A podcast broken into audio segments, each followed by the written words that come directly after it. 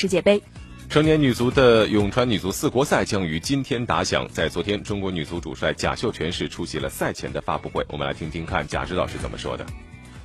还是达到一个丰满我们自己的球队，把我们自己的特点能够更加突出、突出出来。呃，同时的话呢，呃，也给我们参加军运会的这些球员呢，有一定的恢复的时间。我们这次呢邀请的队伍呢也非常的强，都是世界女足非常优秀的队伍。那其实我们这队伍呢，请了这么好的队伍来，就是为了我们奥运会的预赛啊做准备。